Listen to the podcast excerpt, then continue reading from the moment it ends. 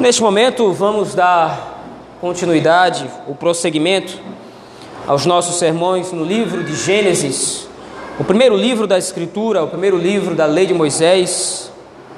Peço que você vá até aquele texto. Livro de Gênesis, e hoje nós chegamos ao capítulo 17.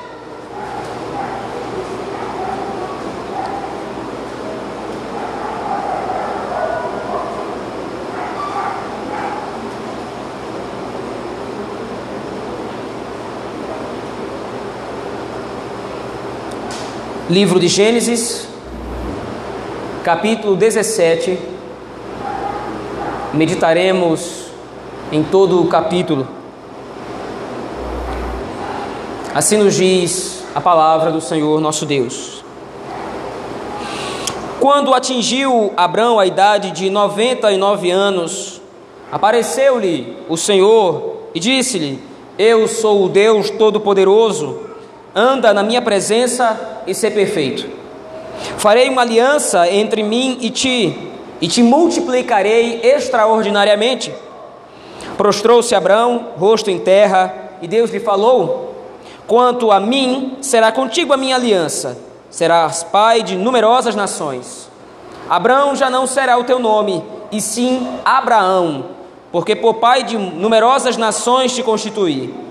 Fartiei fecundo extraordinariamente. De ti farei nações, e reis procederão de ti.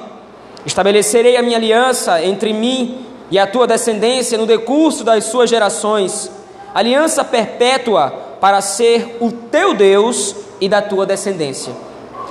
Dar-te-ei e a tua descendência a terra das tuas peregrinações, toda a terra de Canaã em possessão perpétua e serei o seu Deus. Disse mais Deus a Abraão: Guardarás a minha aliança, tu e a tua descendência, no decurso das suas gerações. Esta é a minha aliança, que guardareis entre mim e vós e a tua descendência. Todo macho entre vós será circuncidado. Circuncidareis a carne do vosso prepúcio. Será isso por sinal de aliança entre mim e vós. O que tem oito dias será circuncidado entre vós. Todo macho nas vossas gerações, tanto o escravo nascido em casa, como o comprado a qualquer estrangeiro que não for da tua estirpe. Com efeito, será circuncidado o nascido em tua casa e o comprado por teu dinheiro. A minha aliança estará na vossa carne e será aliança perpétua. O incircunciso que não for circuncidado na carne do prepúcio essa vida será eliminada do seu povo. Quebrou a minha aliança. Disse também Deus a Abraão: A Sarai, tua mulher, já não lhe chamarás Sarai, porém Sara. Abençoá-la-ei e dela te darei um filho. Sim, eu a abençoarei e ela se tornará nações. Reis de povos procederão dela. Então se prostrou Abraão, rosto em terra, e se riu, e disse consigo: a um homem de cem anos há de nascer um filho, dará à luz Sara com seus noventa anos. Disse Abraão a Deus: Tomara que viva Ismael diante de ti. Deus lhe respondeu: De fato, Sara, tua mulher, te dará um filho, e lhe chamarás Isaque.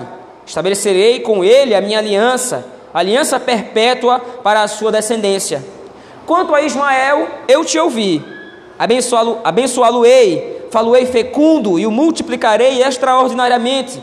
Gerará doze príncipes, e dele farei uma grande nação. A minha aliança, porém, estabelecê-la-ei com Isaque, o qual Sara te dará à luz neste mesmo tempo, daqui um ano.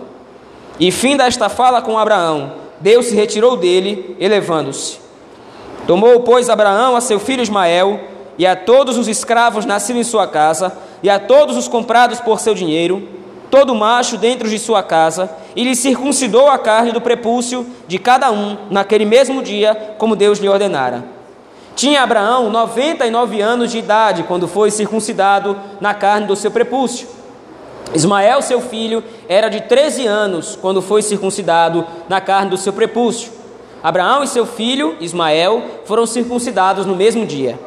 E também foram circuncidados todos os homens de sua casa tanto os escravos nascidos nela, como os comprados por dinheiro ao estrangeiro. Amém. Vamos orar ao Senhor nosso Deus, pedindo que Ele nos oriente. Deus Todo-Poderoso e Benigno, tendo lido a Tua palavra, agora nos debruçamos sobre ela, a fim de que, pela iluminação do Teu Espírito, possamos ser pastoreados pelo texto sagrado. Exorta-nos, repreende-nos, consola-nos, para a glória e louvor do Teu nome, para benefício, ó Deus, da Tua igreja.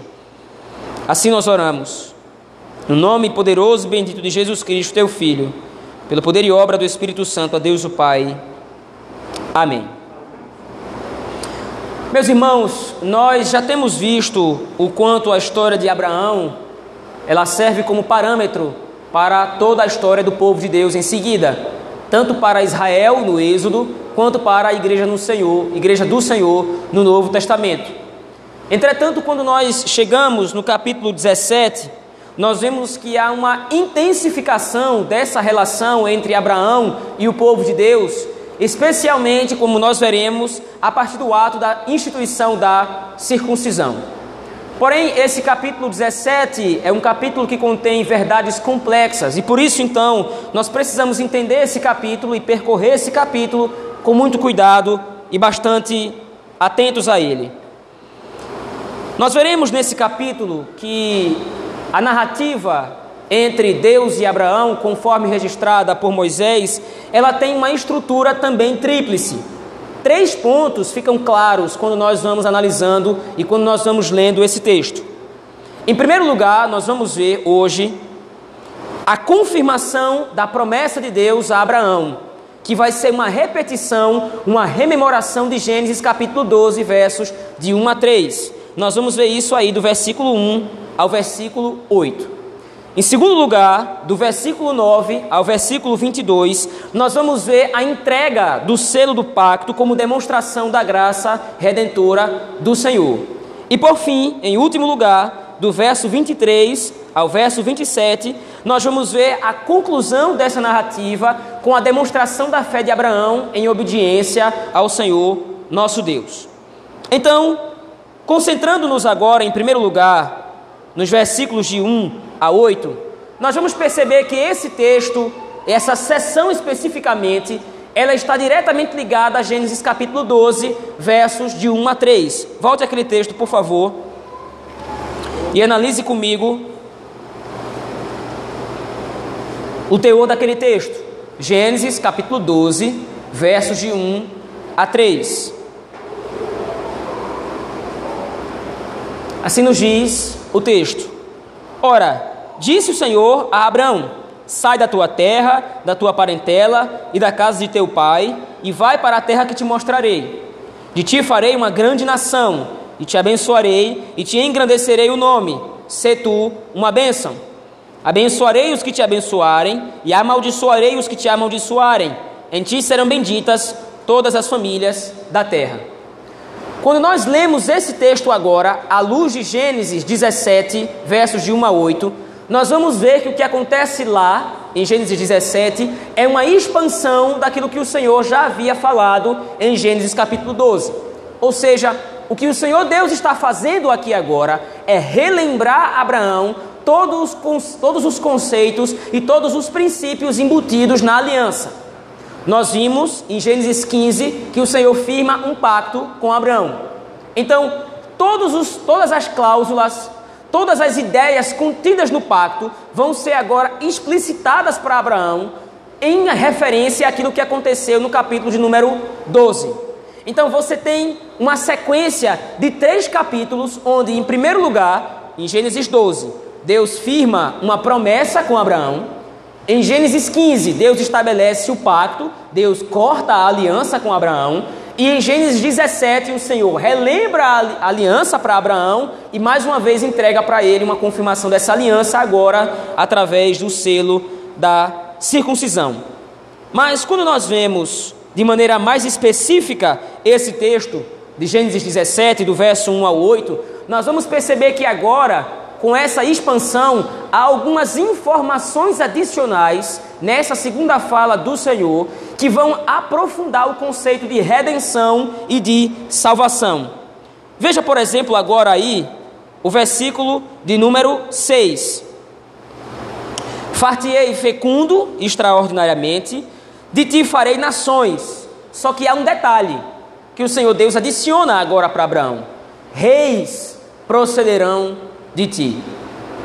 A menção divina para Abraão agora, dizendo que reis procederão de Abraão, está levando em consideração a intenção do Senhor em, através de Abraão, estabelecer uma linhagem real essa linhagem real vai alcançar sequência até que Cristo Jesus apareça na história.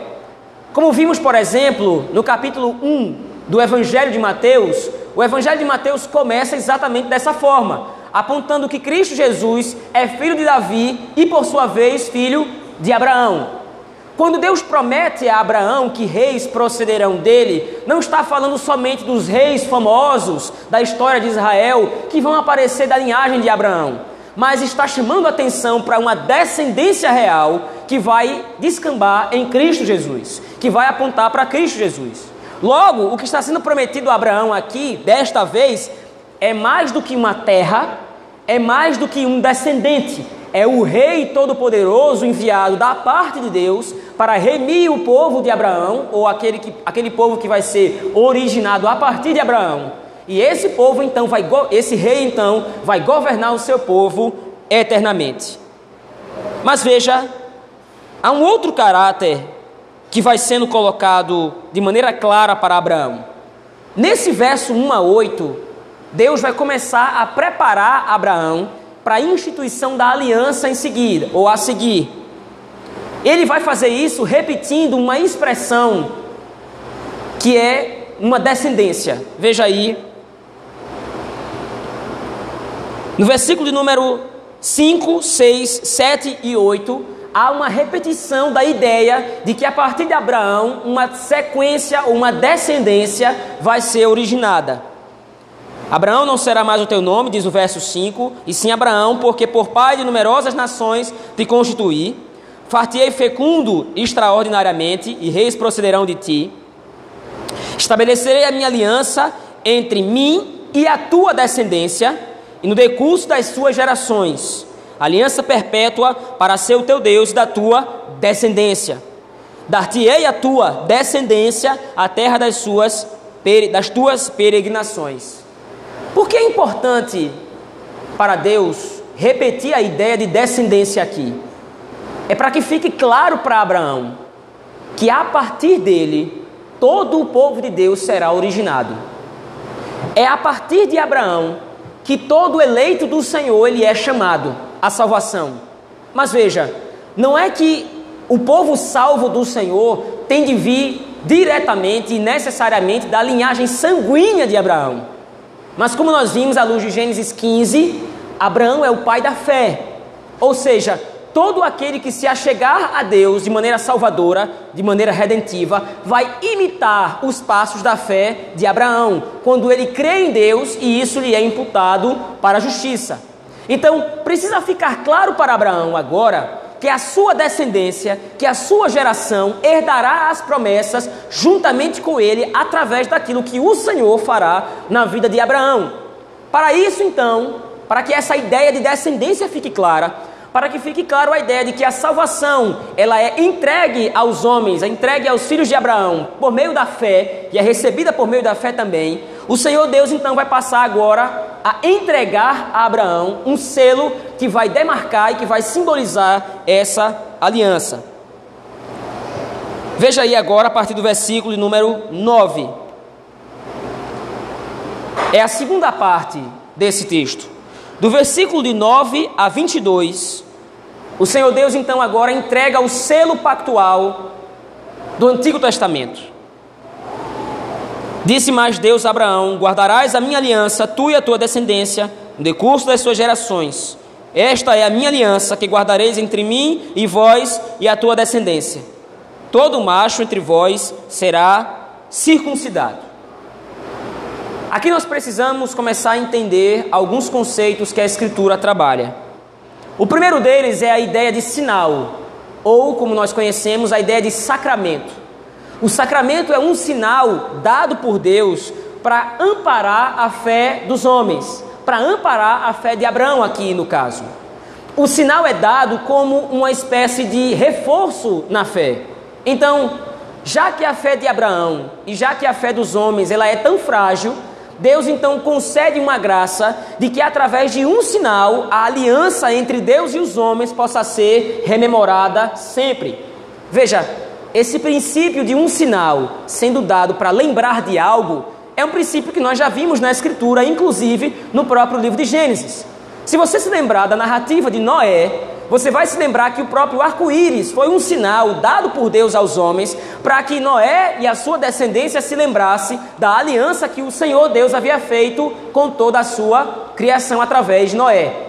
O mesmo princípio de representatividade o mesmo princípio de simbolismo agora é usado por Deus quando ele vai instituir a circuncisão. A circuncisão vai simbolizar toda a intenção divina em salvar o seu povo, em salvar o seu povo eleito do Senhor. Porém, agora esse símbolo vai remeter a alguns fatos. Veja aí, por exemplo, a partir do versículo número 11. Como é que esse sinal é dado? Circuncidareis a carne do vosso prepúcio. Será isso por sinal de aliança entre mim e vós. A representação da circuncisão é muito simples. Como nós vimos, por exemplo, hoje pela manhã na escola dominical, o pecado é transmitido de homem para homem, de ser humano para ser humano, através da natureza.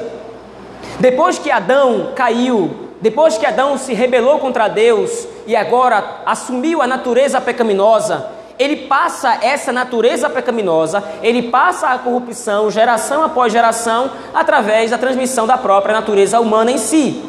Então agora o símbolo da transmissão do pecado é a natureza humana.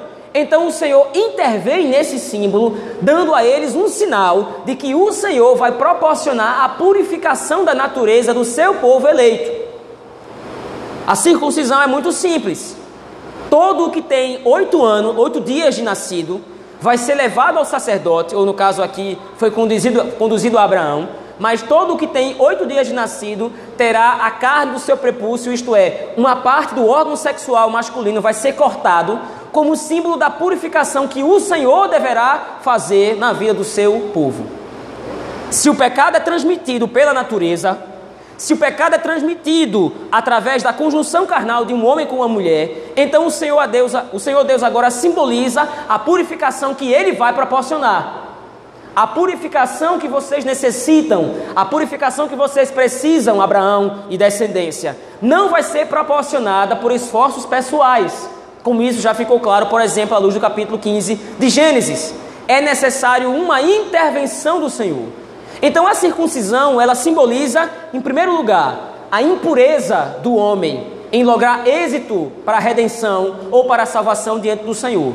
E em segundo lugar, a circuncisão simboliza a necessidade clara da intervenção divina nesse processo.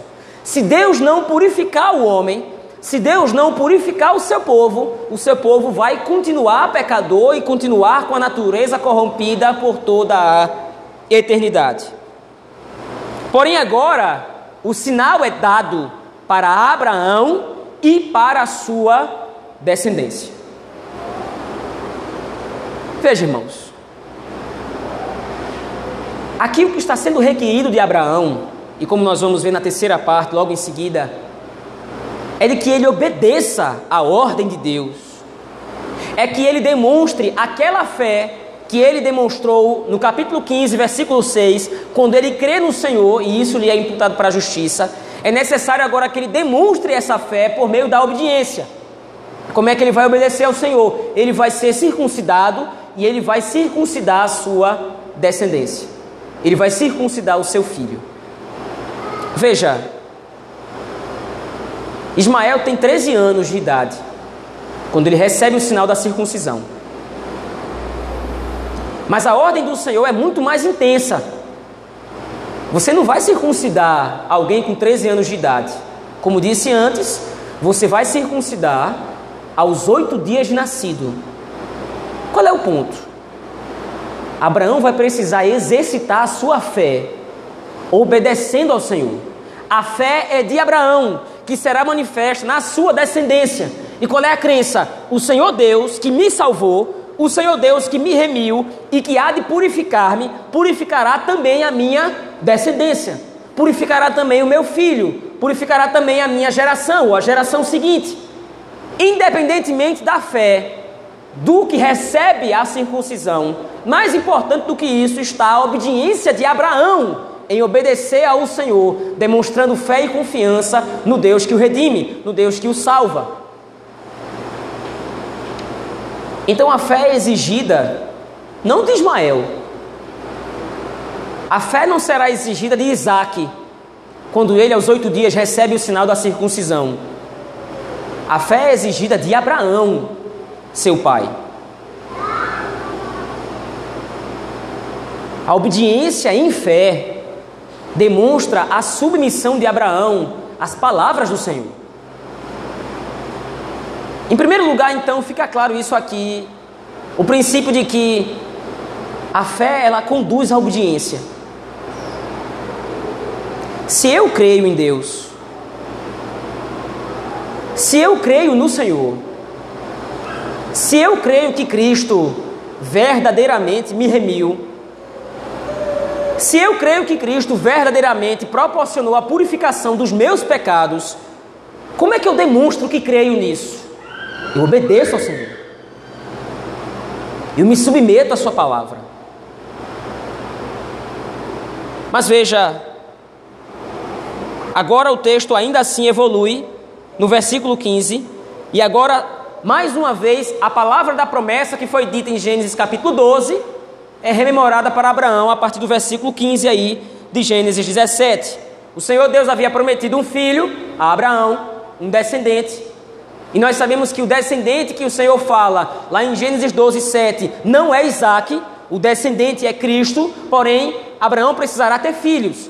O Senhor promete uma descendência, e essa descendência é chamada através de Isaac, como você vê aí no texto, por favor, volte seus olhos comigo. Disse também Deus a Abraão: A Sarai, tua mulher, já não lhe chamarás Sara, Sarai, porém Sara. Abençoá-la-ei e dela te darei um filho. Sim, eu a abençoarei e ela se tornará nações. Reis de povos procederão dela. A mesma promessa que foi feita a Abraão no versículo número 5. No versículo número 5 no versículo número 6. Porém, Abraão agora, mais uma vez, demonstra a fragilidade da sua fé. Porque o episódio do capítulo 16, como os irmãos se lembram, naquele episódio, Abraão tinha 86 anos, quando ele demonstra fraqueza na fé e gera Ismael, de uma maneira carnal, de uma maneira rebelde contra o Senhor. Treze anos se passaram desde Ismael. Veja aí no começo do versículo 17, quando atingiu Abraão a idade de 99 anos. Treze anos depois, Abraão ainda continua sem o filho prometido do Senhor. Então, agora com 99 anos, Abraão pergunta: O Senhor já me disse que me daria um filho. Treze anos atrás, o Senhor disse que me daria um filho.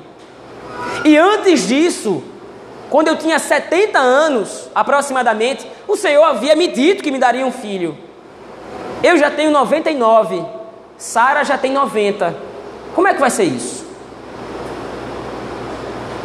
Mais uma vez, apesar de Abraão crer no Senhor, a sua perspectiva do cumprimento da promessa de Deus ainda é limitada. Ele acha que Deus vai usar os meios naturais para entregar Isaac como cumprimento da sua promessa. Só que mais uma vez o Senhor Deus está chamando a atenção de Abraão, dizendo: Eu não vou agir normalmente, eu não vou agir de maneira ordinária, porque a salvação que eu estou proporcionando através de você a salvação que eu estou executando para você e para o meu povo eleito a partir de você é uma bênção extraordinária. Você não pode contar com o bom funcionamento do seu corpo, se é, você, se é isso que você está falando, Abraão. Você não pode contar com a biologia correta do seu corpo, com as condições biológicas. Você tem que contar com a minha palavra, como cumprimento da promessa. Nós vimos hoje pela manhã o quanto muitas vezes, por causa das preocupações com o dia a dia, a nossa fé ela é reduzida e nós deixamos de observar a mão da providência divina agindo em nosso favor. Veja, isso não rouba de nós a fé. Nós não passamos a ser incrédulos, mas a fé falha. Nós não duvidamos que o Senhor Deus possa fazer. Nós não descremos em Cristo, nós não nos rebelamos contra o Senhor, mas é fato que a nossa fé falha. E por que falha? Porque muitas vezes nós queremos reduzir a operação divina à nossa própria vontade. Nós queremos reduzir os planos de Deus àquilo que nós podemos considerar como algo que tem que ser feito. Se o Senhor Deus quiser me salvar, se o Senhor Deus quiser ser favorável a mim, ele tem que ser favorável assim, como é o caso aqui de Abraão. Se o Senhor Deus me prometeu um filho a partir de Sara, já temos 99 anos, o tempo está se esgotando, quer dizer, Sara já não pode mais ter filhos. Abraão está olhando para as causas ordinárias. Veja, a briga toda de Gênesis 12 até Gênesis 22 entre Deus e Abraão é essa. Abraão acha que ele pode se salvar. Até que a fé de Abraão amadureça perfeitamente, finalmente, em Gênesis 22, o Senhor vai ter que continuamente lembrar Abraão que não é através dos esforços humanos que a salvação vai ser operada, é pelo poder de Deus. A purificação para onde a circuncisão aponta, ela vai ser operada não pelas mãos dos homens, Embora Abraão seja chamado a ele mesmo executar a circuncisão, embora os homens depois dele, o povo de Deus depois dele, seja chamado a executar com as próprias mãos a circuncisão, a circuncisão deixa claro que a operação humana é inútil diante da graça de Deus para a salvação.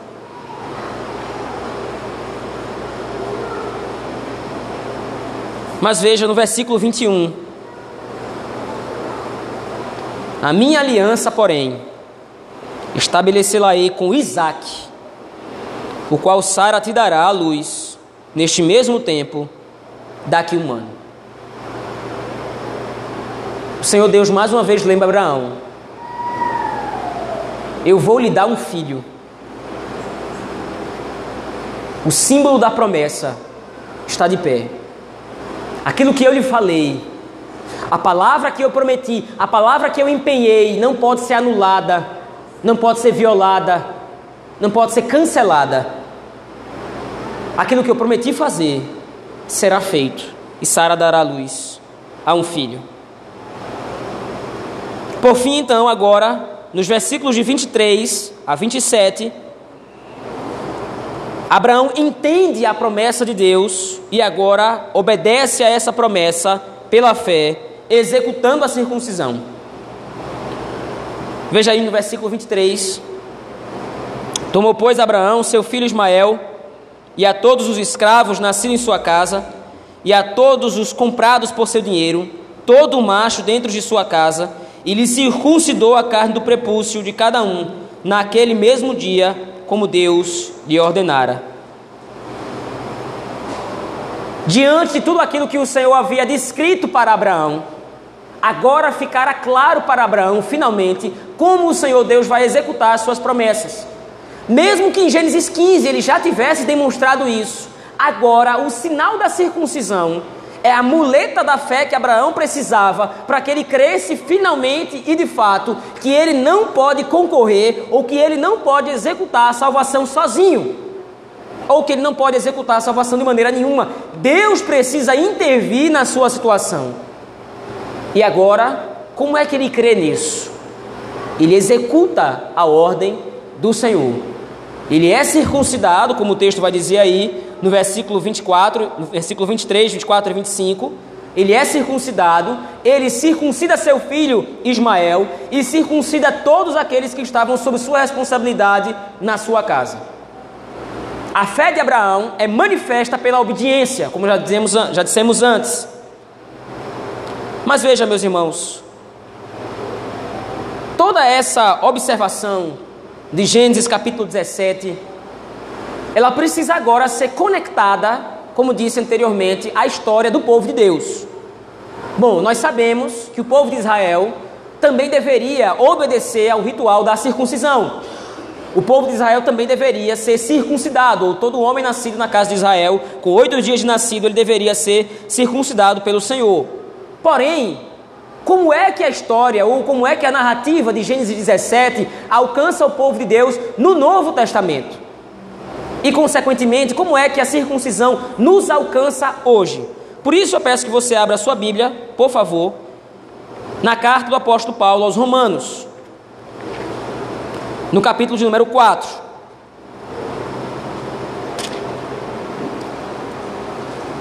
Agora nós vamos perceber qual é a ponte teológica, ou qual é a ponte conceitual entre a circuncisão no Antigo Testamento e a sua relação com o povo de Deus no Novo Testamento, o que tem a ver conosco. Veja aí, Romanos capítulo 4, versículos 11 e 12.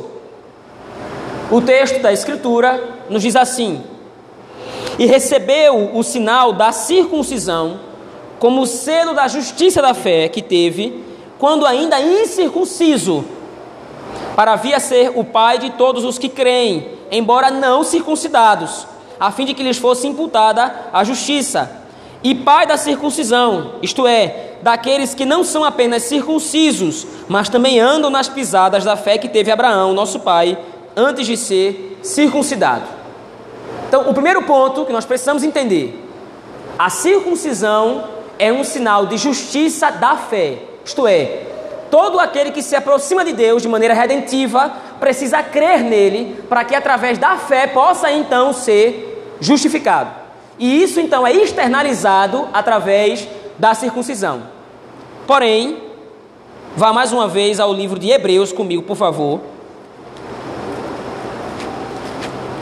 Livro de Hebreus, capítulo de número 7.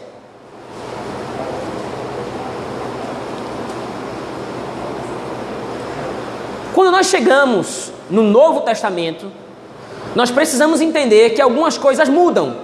Por que motivo? Veja aí o versículo 12 do capítulo 7 de Hebreus. Pois quando se muda o sacerdócio, necessariamente há também mudança da lei. Qual é o ponto?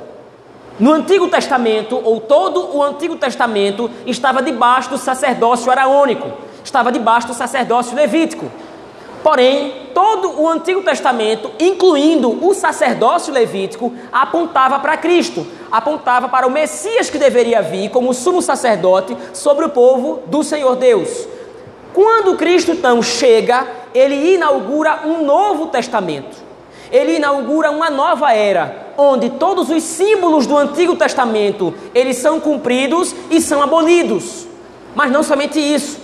Quando Cristo vem no Novo Testamento, ou quando Cristo vem e cumpre o seu chamado e cumpre a sua obra de salvação, a obra de redenção, ele institui um novo selo pactual. Se ele é o sacerdote responsável pela era do Novo Testamento, se ele é o novo sacerdote que inaugura o Novo Testamento, ele tem autoridade para instituir um novo símbolo pactual. E qual é esse símbolo? É o batismo. Agora eu peço, por exemplo, que você abra a sua Bíblia. Lá no livro de Atos.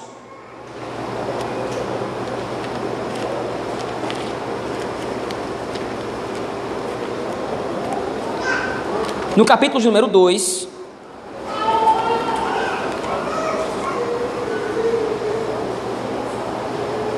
A partir do versículo 37. Nesse texto, você vai ver claramente a mesma estrutura pactual que foi dada pelo Senhor a Abraão. Veja o texto, por favor. Atos capítulo 2, a partir do versículo 37. Ouvindo eles estas coisas, a pregação de Pedro anteriormente, compungiu-se-lhes o coração e perguntaram a Pedro e aos demais apóstolos: Que faremos, irmãos? Responderam-lhes Pedro: Arrependei-vos e cada um de vós seja batizado em nome de Jesus Cristo para a remissão dos vossos pecados, e recebereis o dom do Espírito Santo, pois para vós outros é a promessa, para vossos filhos e para todos os que ainda estão longe, isto é, para quantos o Senhor nosso Deus chamar. Veja, Pedro deixa bem claro uma relação aqui que remete a Gênesis capítulo 17. O que foi que o Senhor Deus determinou para Abraão? Você vai circuncidar o seu, você vai se circuncidar e você vai circuncidar a sua, a sua descendência depois de você. Então a circuncisão é um sinal do pacto para você e para o seu filho depois de você e para o seu neto e assim por diante. Essa mesma estrutura, essa mesma relação é agora interpretada por Pedro no capítulo 2. A promessa da redenção, a promessa de salvação é para vocês e para os filhos de vocês. Então você tem claramente aqui o paralelo entre Gênesis 17 e Atos capítulo 2. E esse paralelo está baseado em quê? Assim como a circuncisão era o sinal da, do, do pacto do Antigo Testamento, que era exercido por fé, da mesma sorte, o batismo no Novo Testamento é o selo da nova aliança, que também é executado e exercido pela fé. Então, quando você chega no Novo Testamento, qual é a leitura dos escritores do Novo Testamento em relação ao Antigo? A circuncisão apontava para a purificação que ainda seria executada por Cristo. A circuncisão era um sinal daquilo que estava por vir. Quando você chega no Novo Testamento, quando Cristo vem, morre na cruz do Calvário e ressuscita, então todos os símbolos do Antigo Testamento eles foram cumpridos. E agora nós recebemos um novo símbolo que representa não mais aquilo que vai ser feito, mas aquilo que já foi operado pelo poder e obra do Espírito Santo no coração do eleito através do poder do Espírito Santo, como Pedro coloca aí no versículo 38. Vocês vão ser batizados em nome de Jesus Cristo e vocês vão receber o perdão dos pecados através do dom do Espírito Santo. A relação então agora é muito simples. A circuncisão está para o Novo Testamento, assim como o batismo está a circuncisão está para o Antigo Testamento, assim como o batismo está para o Novo Testamento. O que muda somente agora, além do selo, é a significação temporal. A circuncisão significava aquilo que haveria de acontecer, enquanto que o batismo significa aquilo que já aconteceu através do Senhor Jesus Cristo. Como é que nós podemos ver isso ao longo do Novo Testamento de maneira confirmada? Abra sua Bíblia, por favor, agora em Colossenses,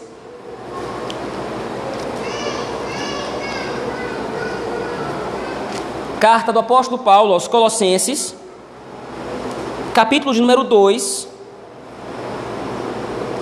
versículo de número 11.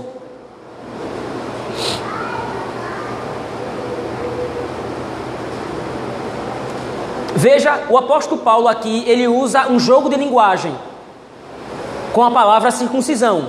Veja aí.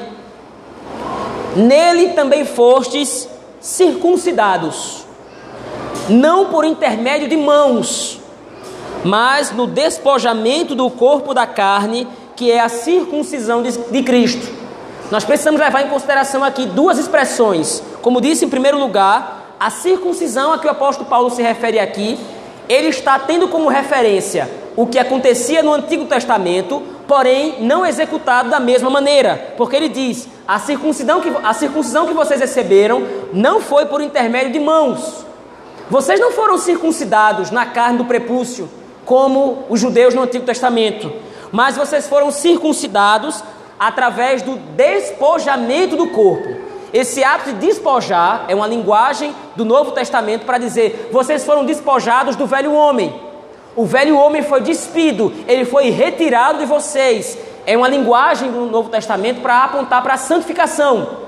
Então, nós poderíamos substituir aqui o termo despojamento por vocês foram purificados. Vocês foram santificados no corpo, que é a circuncisão não do Antigo Testamento, mas é a circuncisão de Cristo, operada pelo poder e pela obra do Espírito Santo, como ele complementa aí no versículo número 12. Veja aí o texto. Tendo sido sepultados juntamente com ele, onde? No batismo, no qual igualmente fostes ressuscitado mediante a fé no poder de Deus que o ressuscitou dentre os mortos. A referência que o apóstolo Paulo então tem é de confirmar que o batismo é o selo do novo pacto e ele faz isso usando a linguagem do Antigo Testamento com a circuncisão. Mas vocês não foram circuncidados no prepúcio, vocês foram circuncidados no coração, através da obra executada pelo poder do Espírito Santo. Certamente, meus irmãos, o texto de Gênesis, capítulo 17, nos aponta o percurso do amadurecimento da fé de Abraão, em que Deus aponta para Abraão que ele é o autor e consumador da fé e que está chamando Abraão a demonstrar essa fé através da obediência. Porém, há algumas aplicações outras que nós podemos fazer à luz desse texto. Em primeiro lugar, a fé é um resultado exclusivo da revelação de Deus mediante a Sua palavra. Nas duas ocasiões em que Deus estabelece uma aliança com Abraão, nas duas ocasiões nós vemos a aparição do Senhor para Abraão. Veja lá, volte lá os seus olhos ao texto de Gênesis comigo, por favor. Gênesis no capítulo 15.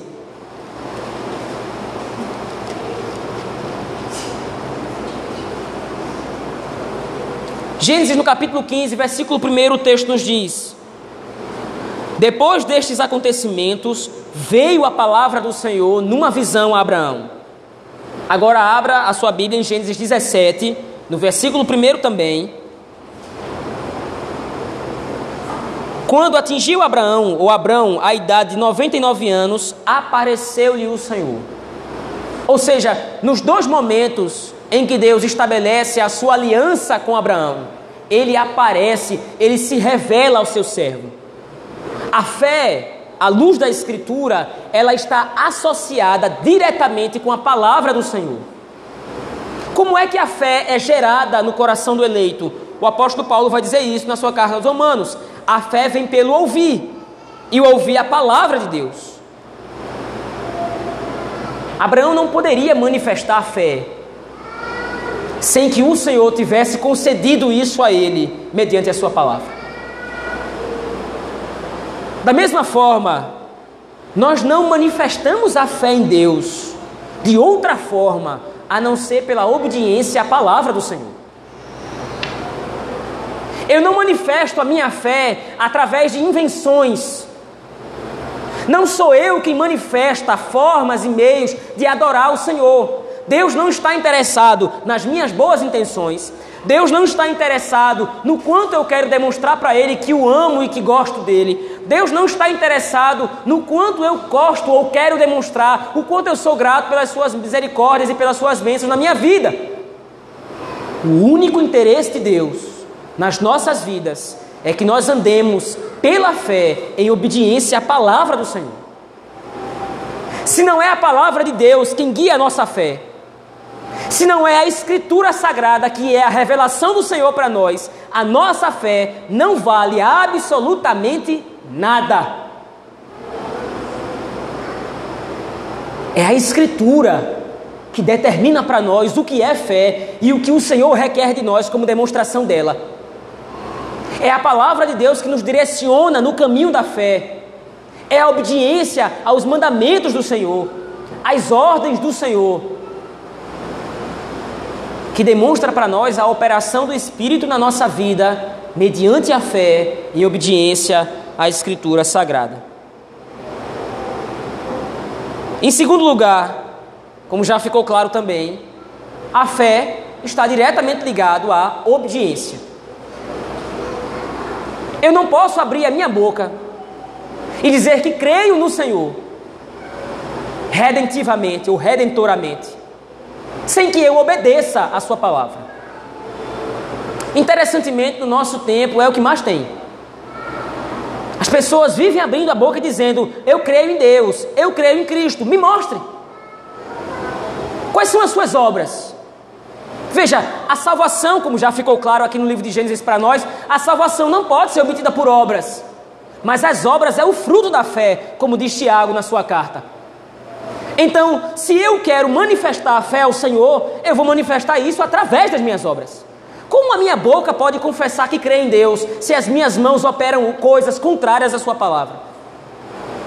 Como eu posso abrir a boca para dizer que creio em Cristo se a minha vida manifesta os frutos inversos? Eu só posso dizer que creio em Cristo como meu redentor, como aquele que proporcionou a purificação dos meus pecados, assim como a circuncisão simbolizava no Antigo Testamento e como o batismo significa no Novo Testamento, se eu obedeço. Se eu tenho amor e zelo pela palavra do Senhor. Se eu busco andar de conformidade com a Escritura, lendo, entendendo, meditando na palavra de Deus, porque é dessa forma que eu vivo.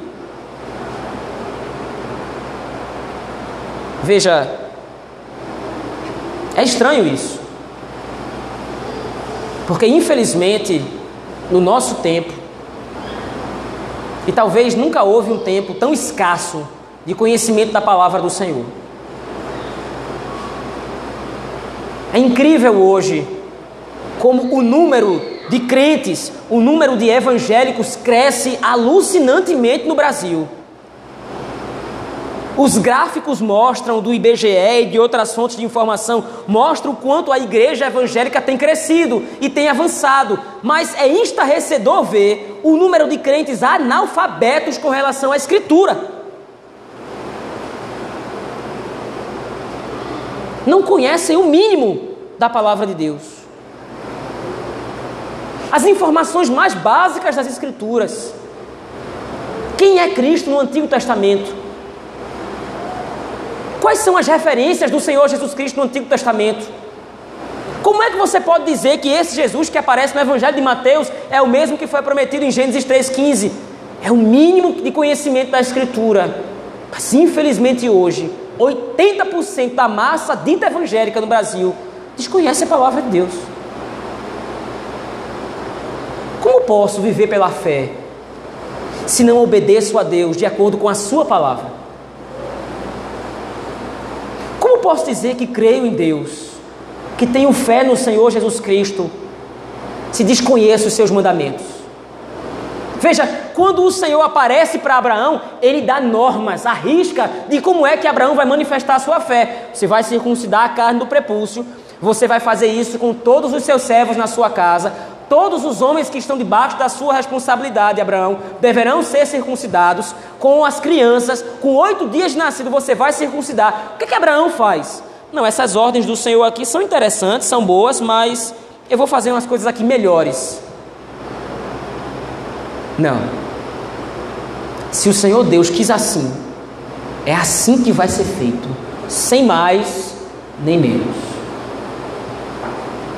Se o Senhor Deus ordenou dessa forma, é assim que eu vou manifestar minha fé nele.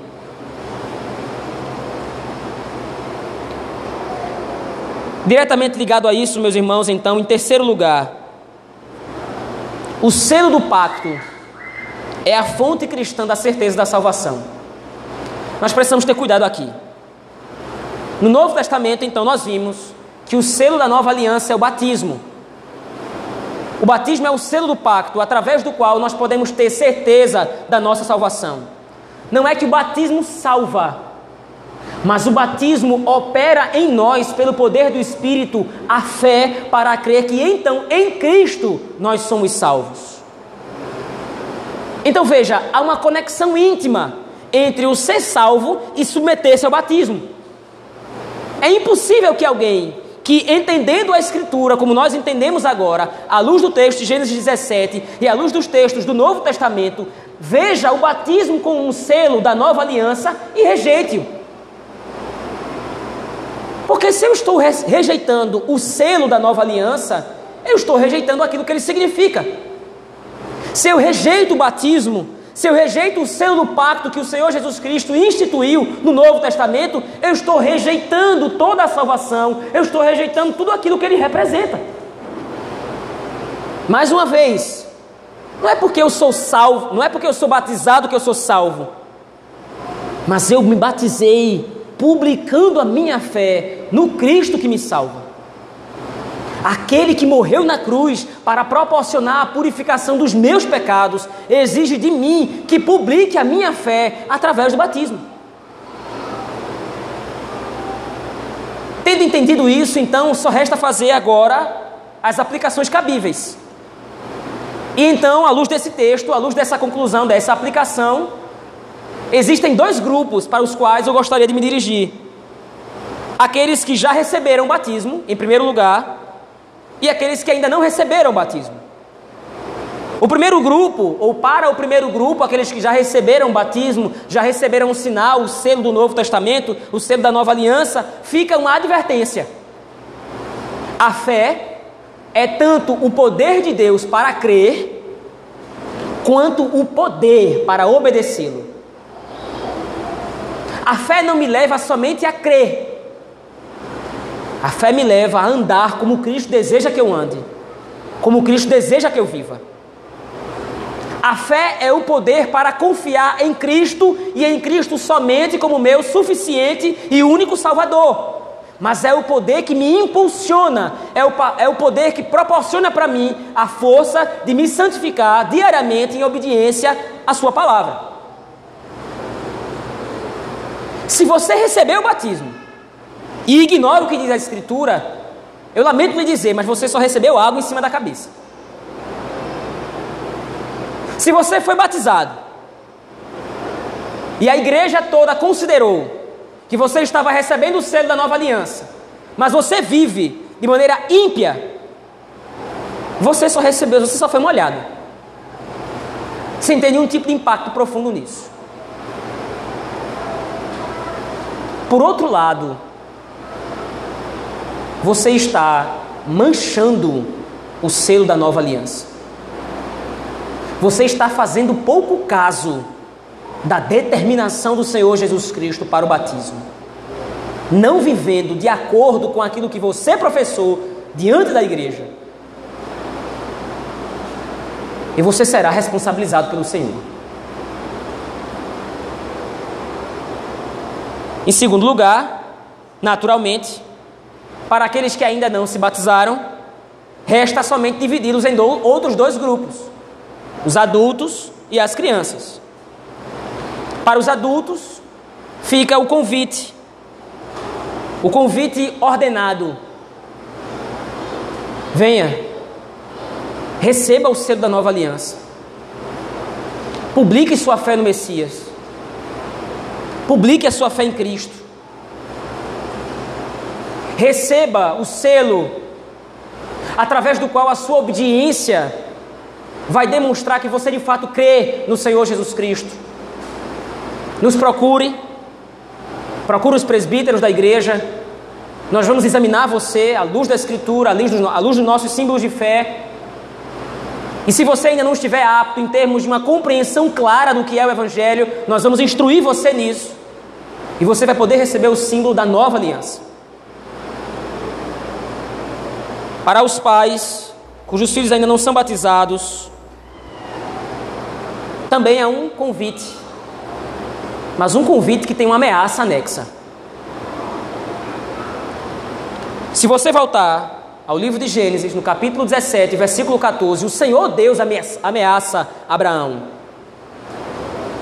O incircunciso, que não for circuncidado na carne do prepúcio, essa vida será eliminada do seu povo. Quebrou a minha aliança essa ordem, naturalmente, ela não está sendo dada à criança em si. Essa ameaça não está sendo direcionada para a criança em si. Porque ela ainda não tem condições, ou ainda na época não tinha condições de se circuncidar. Logo, essa ameaça está sendo feita para Abraão e para todo o povo de Deus em seguida. Se você negligenciar a aplicação do selo da nova aliança sobre o seu filho, você está expondo ele a uma situação onde ele não está publicando que pertence à nova aliança, que pertence à fé em Cristo Jesus. E a responsabilidade é sua, como pai e como mãe, trazer o seu filho para receber o selo da nova aliança. Naturalmente, quando o texto de Gênesis 17, 14 fala que essa pessoa vai ser eliminada do meio do seu povo, o texto não está dizendo que simplesmente aquela pessoa seria expulsa da nação de Israel, ou que seria expulsa do lugar onde Abraão morava. A eliminação de que o texto fala é a morte. O próprio Moisés experimentou essa ameaça. Depois de ter falado com Deus, o Senhor Deus persegue Moisés, porque ele não havia circuncidado os filhos. Zípora, então, esposa de Moisés, corre, circuncida os filhos. Até diz a Moisés: Você para mim é um esposo sanguinário.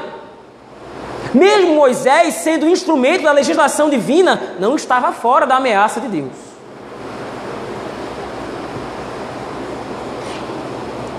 Lembre-se, seus filhos não são seus, estão sob sua tutela. Seus filhos são herança do Senhor, pertencem ao Criador. Se posteriormente, mais tarde, seu filho vai crescer, vai amadurecer e vai revelar que na verdade não é filho da mulher, mas é filho da serpente, isso não é competência sua. Você não salva. Mas a sua responsabilidade como pai e como mãe agora é trazer o seu filho à casa do Senhor, para que na comunhão dos santos, diante de Deus, no culto público, ele receba o selo da nova aliança. Por fim, meus irmãos, em quarto e último lugar, o selo da nova aliança, o batismo, demonstra a nossa purificação executada em Cristo Jesus, o Cordeiro de Deus que tira o pecado do mundo. Como já deve ter ficado claro, assim como na antiga aliança a circuncisão demonstrava a graça de Deus em nos purificar da nossa natureza corrupta, nós recebemos o selo da nova aliança no batismo, que garante que nós já fomos purificados dos nossos pecados, que nós estamos sendo purificados dos nossos pecados e que na volta de Cristo nós seremos total e finalmente purificados do nosso pecado. Essa é a mensagem de Gênesis 17. A mensagem de que Deus, através do seu Espírito, nos lava diariamente dos nossos pecados, cumprindo aquilo que o Senhor Deus disse a Abraão: Eu serei o teu Deus e o da tua descendência no decurso das suas gerações. Gênesis 17, então, meus irmãos, concluindo aqui, nos mostra a bênção da palavra divina como a base da nossa fé e de como essa palavra, pelo poder do Espírito Santo, nos impulsiona a obedecer aquele que nos chamou da podridão dos nossos pecados, da nossa situação de miséria, para a glória e para a santidade do Reino dos céus. Para que todos nós sejamos povo de Deus, para que todos nós sejamos povo do Senhor Jesus Cristo, nosso Rei e Senhor. Vamos orar ao Senhor nosso Deus, meus irmãos, nesse momento. Ó Deus, Pai Todo-Poderoso, muito obrigado, Senhor, por ter nos proporcionado um símbolo que amparasse a nossa fé, que fortalecesse a nossa fé, para que nós pudéssemos crer e manifestar a nossa fé, a nossa crença de que Cristo Jesus é o Filho de Deus enviado da parte de Deus Pai para a nossa santificação e para a nossa salvação. Ajuda-nos, Senhor Deus, a vivermos por modo digno desse símbolo que nós recebemos, o batismo, que representa o lavar purificador do teu espírito todos os dias mediante a palavra. Ajuda-nos a obedecer-te manifestando a nossa fé. Aplica, Senhor, essa palavra ao nosso coração. Essa é a nossa oração, que fazemos no nome poderoso e bendito de Jesus Cristo, teu Filho, pelo poder do Espírito Santo, a Deus o Pai. Amém.